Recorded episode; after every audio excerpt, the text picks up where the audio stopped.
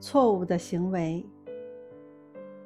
泰勒认为，计划者可以用一些手段，比如金钱的奖励惩罚措施，或者承诺策略，来限制行动者的自私选择。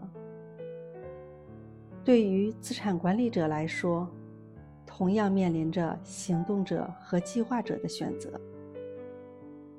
如何抵制短期的诱惑，在一定的时间内牺牲一部分眼下的快乐，甚至忍受痛苦，来获得长期的收益，是每个资产管理者几乎每天都会面临的问题。